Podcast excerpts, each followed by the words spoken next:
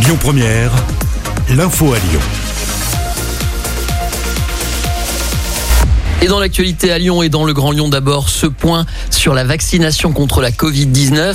Le seuil symbolique des 100 000 injections a été franchi hier au centre de vaccination du Palais des Sports de Gerland. Jocelyne, 71 ans, habitante de Mes Yeux, a reçu euh, cette fameuse dose. Et pour l'anecdote, cette piqûre s'est même effectuée au son de l'hymne de Queen, We Are the Champions. Ce fait divers à Vaux-en-Velin, les pompiers sont intervenus hier soir aux alentours de 20h30 pour prendre en charge un homme grièvement blessé dans le quartier du Mas du Information du progrès, la victime blessée à la tête a été évacuée vers l'hôpital Édouard Herriot en urgence absolue. Il s'agit d'un homme d'une quarantaine d'années.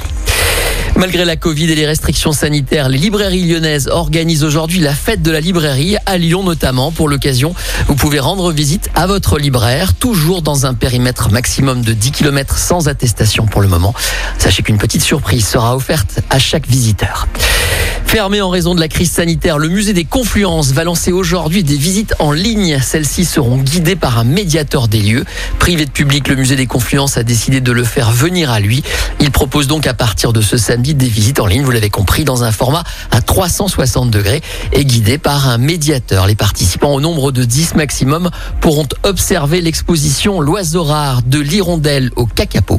Laetitia Myrtin, responsable du service médiation du musée, nous en dit plus. Ce qui est intéressant avec cette visite-là, c'est que c'est pas une visite virtuelle traditionnelle. J'ai vraiment d'une expérience immersive et surtout, on y tenait beaucoup interactive avec un médiateur en direct. C'est-à-dire qu'on n'est pas laissé tout seul derrière un écran à cliquer de manière un peu aléatoire euh, pour essayer de comprendre l'exposition qu'on a euh, sous les yeux. On va vraiment euh, être accompagné d'un médiateur. Donc, on bénéficie quand même d'une présence humaine, d'un échange.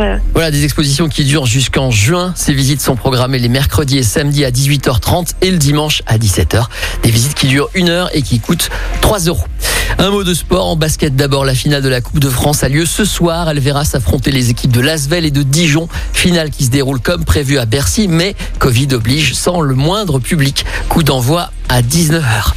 Du rugby, le Loup Rugby euh, accueille l'ASM Clermont-Auvergne ce samedi pour le compte de la 22e journée de Top 14. Après leur défaite à La Rochelle, les hommes de Pierre Mignoni doivent absolument rebondir pour rester dans le top 6. Le coach Pierre Mignoni, justement, attend le maximum de ses joueurs. Écoutez. On les connaît bien, c'est toujours très difficile contre Clermont, à domicile, chez eux, sur des matchs très engagés, très, très serrés, euh, même au niveau du score, euh, même dans le jeu. on va voir comment, comment, comment les deux équipes vont, aborder ce match. Mais euh, je sais qu'ils vont venir avec toute leur force et ils vont tout faire pour nous sortir de la route. Voilà, coup d'envoi à 14h45. Un mot de football pour vous dire que l'OL joue demain face à Lille. Encore un match important, ce sera à 21h. Voilà pour l'actualité dans le Grand Lyon. Tout de suite, le reste de ce qui se passe en France et dans le monde avec Florian Lafont. Bonjour. Écoutez votre radio Lyon Première en direct sur l'application Lyon Première, lyonpremière.fr et bien sûr à Lyon sur 90.2 FM et en DAB+. Lyon Première